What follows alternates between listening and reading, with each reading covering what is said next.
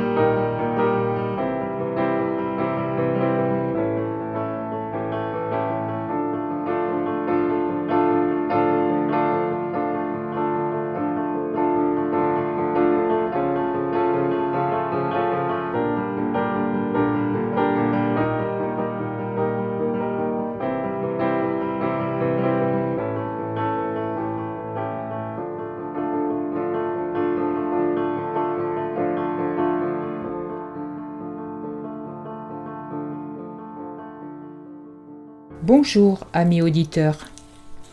Nous vous présentons aujourd'hui le premier roman d'Hélène Grémillon, Le Confident, paru en 2010, traduit en 27 langues et qui a obtenu 5 prix littéraires. Nous l'avons choisi pour sa construction originale, sorte de puzzle sous forme de lettres qui, petit à petit, vont reconstituer une histoire compliquée, tragique, parfois sordide, vécue par deux couples et une petite fille, sur fond de France en guerre et de Paris occupé. Nous ouvrons le roman par une alternance de deux voix, celle de la narratrice Camille, elle a 35 ans et vit à Paris, celle de Louis, que Camille ne connaît pas.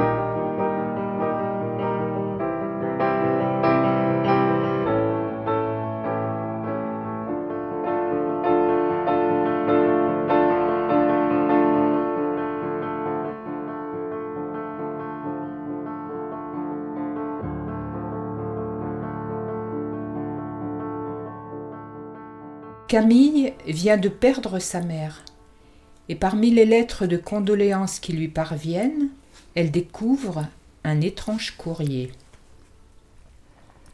Un jour, j'ai reçu une lettre, une longue lettre pas signée. C'était un événement, car dans ma vie je n'ai jamais reçu beaucoup de courriers. Ma boîte aux lettres se bornant à m'annoncer que la mer est chaude ou que la neige est bonne. Je ne l'ouvrais pas souvent. Une fois par semaine, deux fois les semaines sombres, où j'attendais d'elle, comme du téléphone, comme de mes trajets dans le métro, comme de fermer les yeux jusqu'à dix, puis de les rouvrir, qu'elle bouleverse ma vie. Et puis ma mère est morte. Alors là, j'ai été comblée. Pour bouleverser une vie, la mort d'une mère, on peut difficilement faire mieux. Je n'avais jamais lu de lettres de condoléances. À la mort de mon père, ma mère m'avait épargné cette funèbre lecture. J'ai dit une seule fois que mon père s'est suicidé. C'était à ma mère, dans la cuisine, un samedi. Le samedi, c'était le jour des frites et j'aidais ma mère à éplucher les pommes de terre. Avant, c'était papa qui l'aidait. Il aimait éplucher et moi j'aimais le regarder faire. Il ne parlait pas plus quand il épluchait que quand il n'épluchait pas.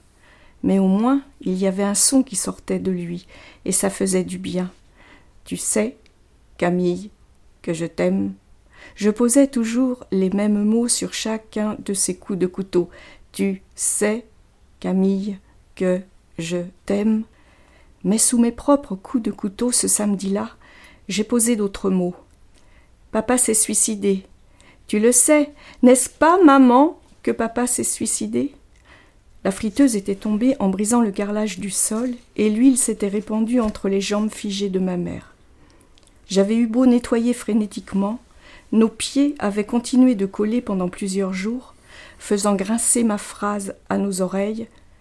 Papa s'est suicidé. Tu le sais, n'est-ce pas, maman, que papa s'est suicidé? Pour ne plus l'entendre, Pierre et moi parlions plus fort, peut-être aussi pour couvrir le silence de maman, qui, elle, depuis ce samedi-là, ne parlait presque plus. Aujourd'hui, le carrelage de la cuisine est toujours cassé. Je m'en suis fait la réflexion la semaine dernière en faisant visiter la maison de maman à ce couple intéressé. Chaque fois qu'il regardera cette grande fissure sur le sol, ce couple intéressé, s'il se transforme en couple acheteur, déplorera le laisser-aller des propriétaires d'avant. Et le carrelage sera leur première étape de rénovation, et ils seront très contents de s'y atteler. Ça aura au moins servi à ça, mon horrible déballage. Il faut absolument qu'ils l'achètent, la maison. Eux ou d'autres, je m'en fous, mais il faut que quelqu'un l'achète. Je n'en veux pas, et Pierre non plus. Un endroit où le moindre souvenir rappelle les morts n'est pas un endroit pour vivre. En ouvrant les premières lettres de condoléances, mes propres larmes sur mes mains me rappelèrent les larmes de maman, et je les laissai glisser pour voir par où était passée celle de celle que j'aimais tant. Je savais ce que ces lettres avaient à me dire, que maman était une femme extraordinaire, que la perte d'un être cher est quelque chose de terrible, que rien n'est plus violent que ce deuil-là, etc., etc. Je n'avais pas besoin de les lire. Alors chaque soir, je répartissais les enveloppes en deux paquets. À droite, celle qui portait le nom de l'expéditeur, à gauche, celle qui n'en portait pas et je me contentais d'ouvrir le paquet de gauche et de sauter directement à la signature pour voir qui m'avait écrit et qui je devais remercier. Finalement, je n'ai pas remercié grand monde, et personne ne m'en a tenu rigueur. La mort accepte tous les écarts de politesse. La première lecture que j'ai reçue de Louis faisait partie du tas de gauche. L'enveloppe avait attiré mon attention avant que je ne l'ouvre. Elle était beaucoup plus épaisse et plus lourde que les autres. Elle ne ressemblait pas au format d'un mot de condoléance. C'était une lettre manuscrite de plusieurs pages, sans signature. Annie a toujours fait partie de ma vie. J'avais deux ans quand elle est née, deux ans moins quelques jours. Nous habitions le même village, et je la croisais sans la chercher, l'école, les promenades, la messe. La messe, cette heure terrible où il se passait toujours les mêmes choses que je devais invariablement supporter, coincé entre mon père et ma mère. Les places que nous occupions à l'église étaient un signe de notre tempérament. Entourage fraternel pour les plus doux, parental pour les plus récalcitrants.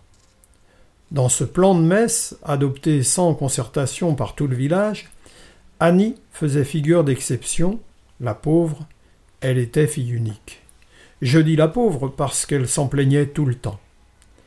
Ses parents étaient déjà vieux quand elle est arrivée, et sa naissance fut pour eux un tel miracle que pas un jour ne passait sans qu'ils disent tous les trois, comme ça, à la moindre occasion, pendant qu'Annie regrettait de ne pas entendre tous les quatre, tous les cinq, tous les six. Chaque messe lui rendait ce constat plus éprouvant, seul sur son banc. Quant à moi, si j'estime aujourd'hui que l'ennui est le meilleur terreau de l'imagination, à cette époque, j'avais surtout décrété que le meilleur terreau de l'ennui, C'était la messe. Je n'aurais jamais pensé qu'il puisse m'y arriver quoi que ce soit, jusqu'à ce dimanche-là. Un profond malaise me saisit dès le chant d'ouverture. Tout me semblait déséquilibré, l'autel, l'orgue, le Christ sur sa croix. Arrête de soupirer comme ça, Louis, on n'entend que toi. Cette remontrance de ma mère, ajoutée au malaise qui ne me quittait pas, réveilla une phrase tapie en moi, une phrase que mon père lui avait un soir murmurée. Le père Fantin a rendu son dernier soupir. Mon père était médecin, et il connaissait toutes les expressions pour annoncer la mort de quelqu'un. Il les utilisait tour à tour, chuchotant à l'oreille de ma mère. Mais, comme tous les enfants, j'avais le don de percevoir ce que les grands se murmuraient, et je les entendais toutes. Fermer son parapluie, mourir dans ses souliers, rendre l'âme, mourir de sa belle mort. Celle-ci, je l'aimais bien j'imaginais qu'elle faisait moins mal. Le dimanche qui suivit, il était hors de question que je retourne à la messe. Cette fois, la mort ne me raterait pas, j'en étais certain. Mais quand je me suis retrouvé sur le banc que nous occupions toutes les semaines avec ma famille, le malaise que j'appréhendais ne se fit pas sentir. Au contraire, une certaine douceur m'envahit. Je retrouvai avec plaisir l'odeur du bois si particulier à cette église. Tout était à sa place. Mon regard avait retrouvé son socle. Il s'appuyait sur Annie, ses cheveux pour tout visage. Tout à coup, je le compris. C'était son absence qui m'avait jeté dans cet horrible trouble la semaine passée. Certainement était-elle allongée chez elle, un gant sur le front pour calmer les spasmes ou en train de peindre, à l'abri de mouvements trop brusques. Annie était sujette à de violentes crises d'asthme qu'on lui enviait tous, car elle la dispensait des choses désagréables. Sa silhouette, encore un peu tout sautante, rendait à tout ce qui m'entourait sa plénitude et sa cohérence. Elle se mit à chanter. Elle n'était pas d'un naturel joyeux, et je m'étonnais toujours de la voir s'animer de tout son buste dès que l'orgue retentissait. Je ne savais pas encore que le chant était pareil au rire, et qu'on pouvait tout y mettre, même la mélancolie. La plupart des gens tombent amoureux d'une personne en la voyant. Moi, l'amour m'a pris en traître. Annie n'était pas là quand elle s'est installée dans ma vie. C'était l'année de mes douze ans. Annie avait deux ans de moins que moi, deux ans moins quelques jours. J'ai commencé par l'aimer comme un enfant c'est-à-dire en présence des autres. L'idée d'un tête-à-tête ne m'effleurait pas. Je n'avais pas l'âge de la conversation. J'aimais pour aimer, non pas pour être aimé. Le seul fait de passer devant Annie suffisait à me mettre en joie. Je lui volais ses rubans pour qu'elle me coure après et qu'elle me les arrache des mains, sèchement, avant de tourner les talons, sèchement. Il n'y a rien de plus sec qu'une petite fille vexée. C'étaient ces bouts de tissu qu'elle rajustait maladroitement dans ses cheveux qui m'avaient fait les premiers penser aux poupées du magasin. Ma mère tenait la mercerie du village. Après l'école, nous nous y rendions tous les deux, moi pour rejoindre ma mère, Annie pour rejoindre la sienne qui y passait la moitié de sa vie, la moitié qu'elle ne passait pas à coudre. J'ai lu cette lettre du bout des yeux. J'ai dû revenir en arrière, relire des phrases entières. Depuis la mort de maman, je n'arrivais plus à me concentrer sur ce que je lisais. Un manuscrit que j'aurais fini en une nuit me demandait maintenant plusieurs jours. Ce devait être une erreur, je ne connaissais pas de Louis, ni d'Annie. Je retournai l'enveloppe, c'était pourtant mon nom et mon adresse, certainement un homonyme. Le dénommé Louis se rendrait bien compte qu'il s'était trompé. Je ne me posais plus de questions et je terminais d'ouvrir les autres lettres, pour le coup, vraiment de condoléances. Annie et moi étions dans la même école. Notre établissement ne formait qu'un seul bloc. Mais derrière cette apparente permissivité, l'honneur était sauf, et la division réglementaire bel et bien respectée. En bas, l'étage des filles, en haut, celui des garçons. Résultat de ce chaste état des lieux, les jours pouvaient se traîner à plusieurs, sans que j'aperçoive Annie, tout bonnement réduit à l'imaginer en train de recourber ses cils de son index studieux, essayant de deviner son pas quand les élèves passaient au tableau, heureux soudain de percevoir sa toux. Ce n'était pas possible. L'erreur persistait. Il fallait que je retrouve ce type pour lui dire qu'il se trompait de destinataire. Mais je n'avais aucun moyen de remonter jusqu'à lui. Je ne pouvais pas lui renvoyer ses lettres. Il n'avait pas noté d'adresse sur l'enveloppe. Il n'y avait même pas de signature. Il parlait d'un Louis. D'accord. Mais Louis comment? Et puis, était-ce seulement des lettres? Elles en avaient à peine l'allure. Pas de mademoiselle ou de chère Camille, pour commencer. Pas d'indication de lieu ni de date en en-tête. Et pour couronner le tout, le Louis en question semblait ne s'adresser à personne.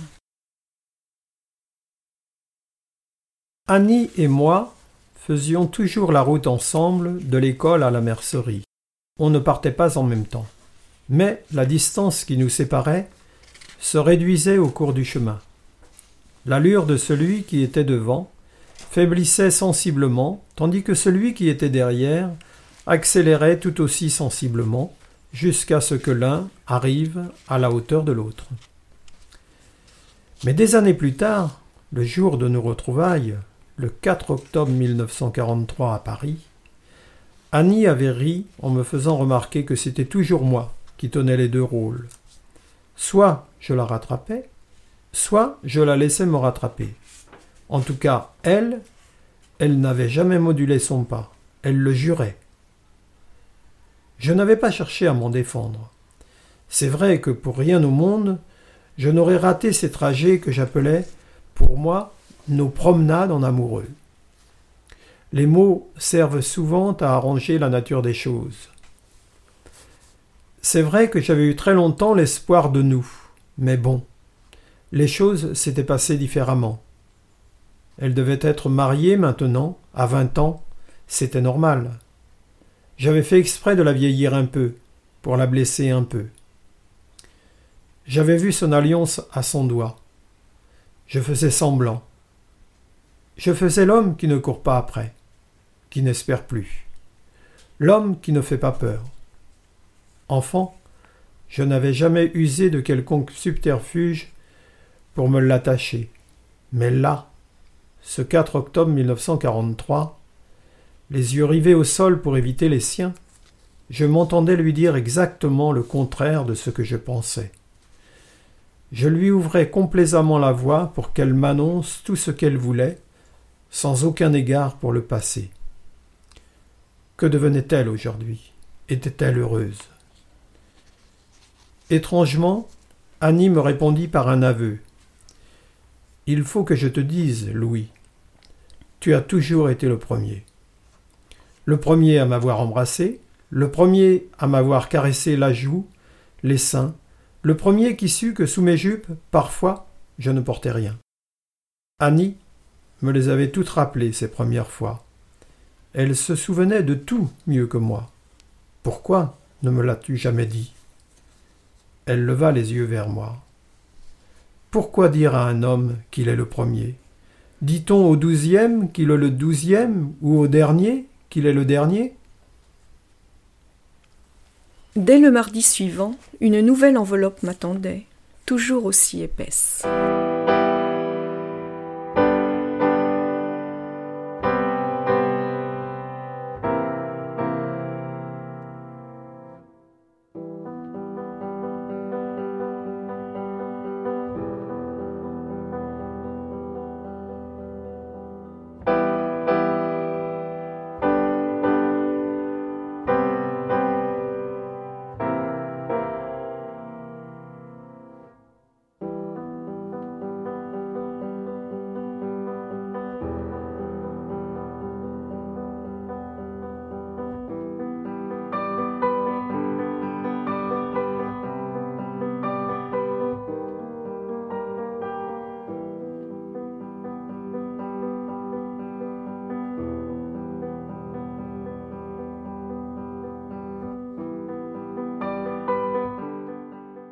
L'escalier.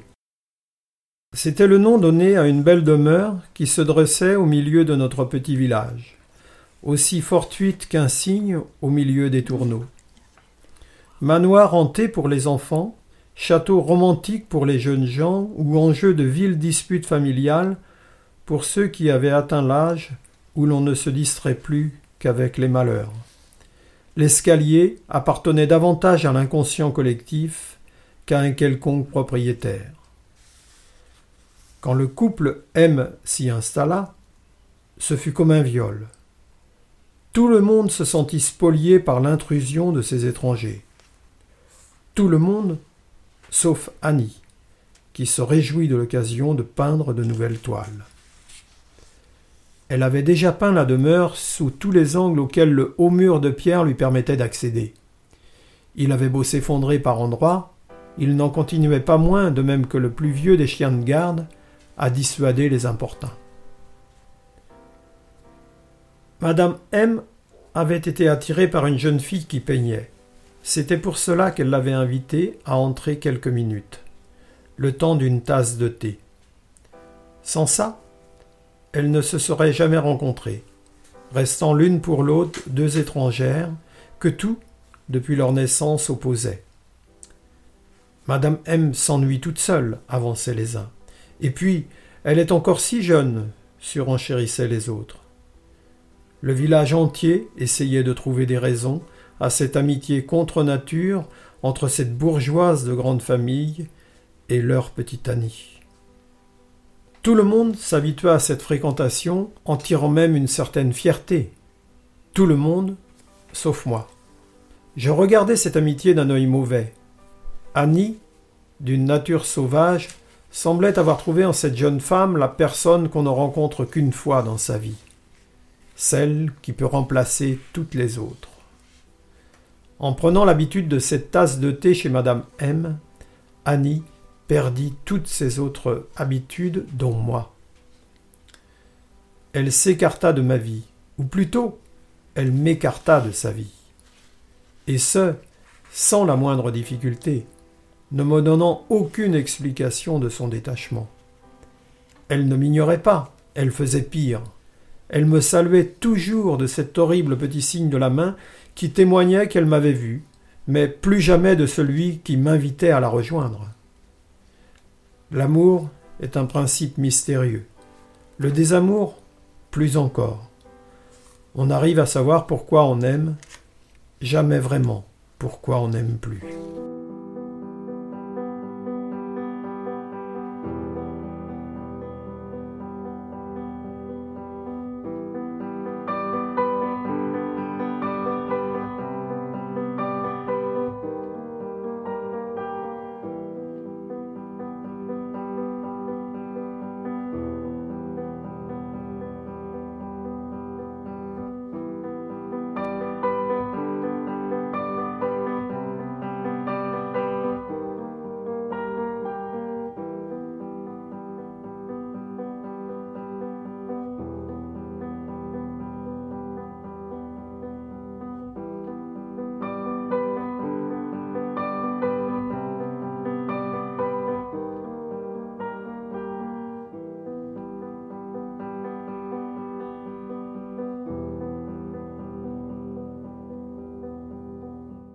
Au-delà de ce constat, Louis écrit qu'Annie ajouta Il faut que je t'avoue quelque chose, Louis. Il faut que je te raconte ce qui s'est réellement passé chez les M. Tu es le seul à qui je puisse le dire. Cette phrase est le pivot du roman. D'abord, elle justifie le titre. Louis est le confident et c'est à ce titre qu'il recherchait Camille.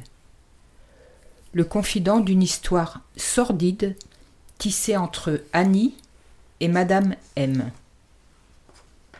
Pour en connaître la teneur, nous nous servirons du récit de cette Madame M.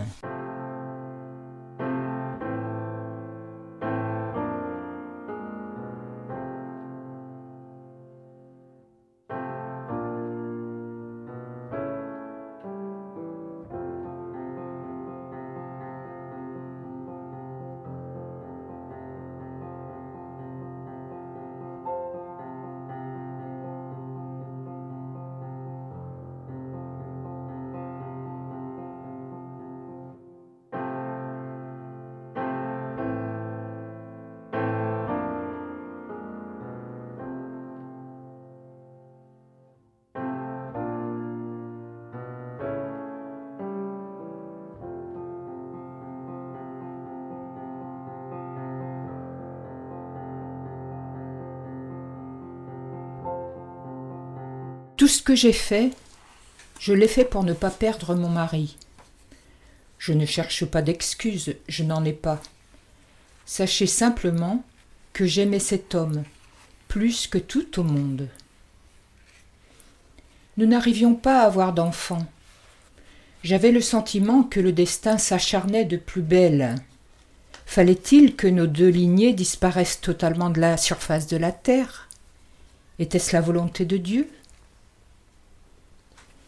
Trois années ont passé sans que rien ne vienne. Mes amies avaient tout un enfant. Certaines couvaient déjà leur deuxième, tandis que moi, je continuais d'arborer ma svelte silhouette. À l'escalier, je ne voulais plus avoir à subir la moindre allusion à ma stérilité. Et tout le monde semblait s'être concerté pour me faciliter la tâche. Personne ne venait me rendre visite. Pour se couper des gens, ce n'était pas difficile. Il suffisait de ne plus habiter Paris. Quant aux autres, Paul s'évertuait à éviter le sujet. Sophie faisait très bien son métier, en jouant celle qui ne savait pas alors qu'elle savait. Et Jacques ne s'intéressait à ces choses que pour les animaux. Sophie, c'était notre bonne, et Jacques l'homme à tout faire de mon mari. Annie, c'était Annie, une fille d'ici, et surtout la seule personne à menacer mon fragile équilibre. Elle peignait souvent aux abords de l'escalier, je la voyais de loin. Un jour, j'ai demandé à Jacques de l'inviter à prendre le thé. J'avais envie d'un peu de compagnie. Elle prit l'habitude de venir travailler à la maison. J'étais d'accord. Contre toute attente, j'appréciais cette jeune fille. Je profitais de sa présence sans la subir. C'était la première personne depuis longtemps à ne pas me considérer comme une mère ratée. Je me faisais une joie de lui procurer tout ce dont elle avait besoin pour peindre, comme si mon instinct maternel frustré avait enfin trouvé sur qui s'apaiser. Je ne dirais pas qu'elle remplaçait l'enfant que je n'arrivais pas à avoir, ce serait trop caricatural, mais il y avait quelque chose de cet ordre-là dans ma relation avec elle. La caricature fait parfois partie de la vie. Annie ne voulait pas d'enfant. Elle était catégorique, étonnamment résolue pour son âge et pour le sujet. Elle envisageait la vie autrement que pleine d'enfants. Je comprenais mieux pourquoi ma stérilité à ses côtés m'avait semblé si légère. Ce n'est pas compatible, avait-elle ajouté avant d'énumérer une longue liste de femmes ayant dû abandonner la peinture une fois mère. C'était un ami à elle qui le lui avait dit. Un jeune homme qu'elle aimait beaucoup. Un certain Louis elle me proposa de faire un enfant à ma place. Pardon, je m'exprime mal. De faire un enfant pour moi. Nous étions le 7 février 1939. Je fixais la date comme un corps se rattrape à n'importe quoi pour ne pas tomber. Sur le coup, je le jure, sa proposition m'avait semblé complètement saugrenue, inconséquente, naïve. Mais le désespoir est un mal sournois qui prend ses forces dans la nuit, et dès le soir même, j'ai commencé à y repenser. Et si c'était la véritable raison de notre rencontre, la volonté de Dieu Un jour, je me suis surprise à regarder le ventre d'Annie et à l'imaginer rond de mon enfant. Entrevoyant le début d'un espoir, je compris mon angoisse essentielle, celle que je n'avais jamais osé formuler, de peur qu'elle ne se réalise pas, que Paul, mon mari, me quitte. C'était le 16 mars 1939. Paul et moi nous promenions dans le parc de l'Escalier. Hitler était entré à Prague et c'en était fini de la Tchécoslovaquie. Paul était convaincu que nous n'échapperions pas à la guerre. Moi, Je ne voulais pas y croire, et je me moquais gentiment de son catastrophisme. La proposition d'Annie m'obsédait tellement que je n'étais plus capable de penser à autre chose. L'air était doux, c'était l'anniversaire de notre mariage. Je me suis dit que c'était le meilleur moment pour lui en parler. Mais comment peux-tu me demander une chose pareille? Mais tu as perdu la raison. Cette fille n'est qu'une gamine. Elle ne sait pas de quoi elle parle. Elle t'a proposé ça sur un coup de tête, mais qu'est-ce que tu imagines? Début octobre, Sophie était entrée dans la bibliothèque en me disant que Annie me demandait Je suis enceinte. Cette phrase que j'avais tant espérée me glaça le sang. Je lui ai dit de rentrer chez elle, de se reposer. J'allais m'occuper de tout. Il fallait maintenant que je pense à la suite et que je trouve un plan. Je redevenais soudain la maîtresse des événements. Quand j'ai proposé à Annie d'aller nous installer à Paris, elle a tout de suite accepté. D'ailleurs, elle a tout accepté pendant ces cinq mois, même de ne pas sortir de la maison. Si d'aventure Annie avait essayé de sortir, la porte de la maison, toujours fermée à clé, l'en aurait empêchée. Mais, au fond de moi, j'ai toujours su qu'elle allait rester.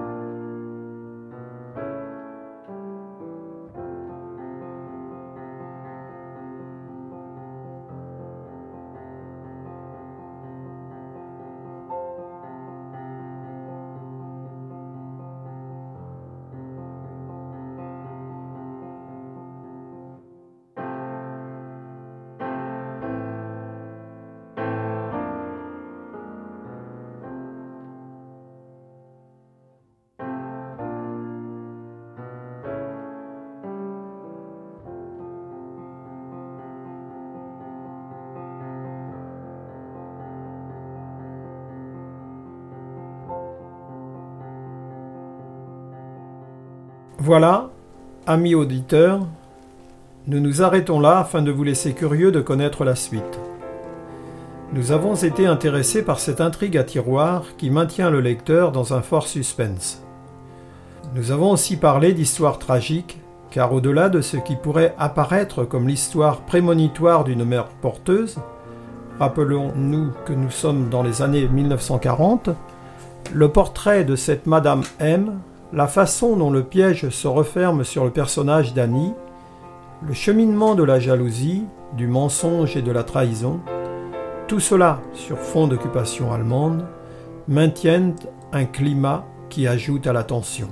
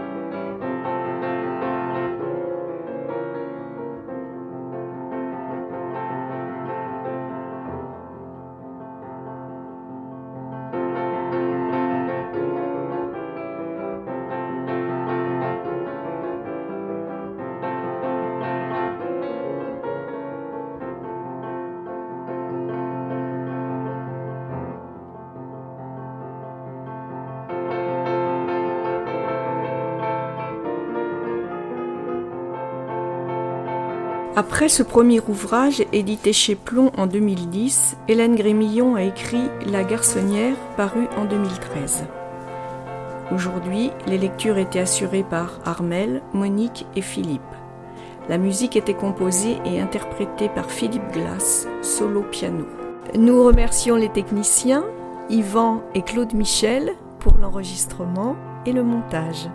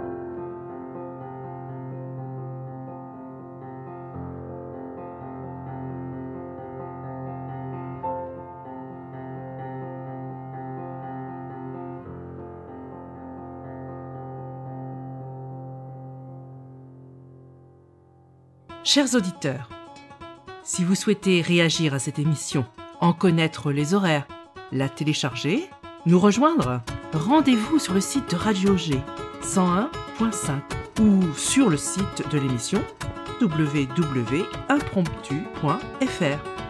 Vous nous y retrouverez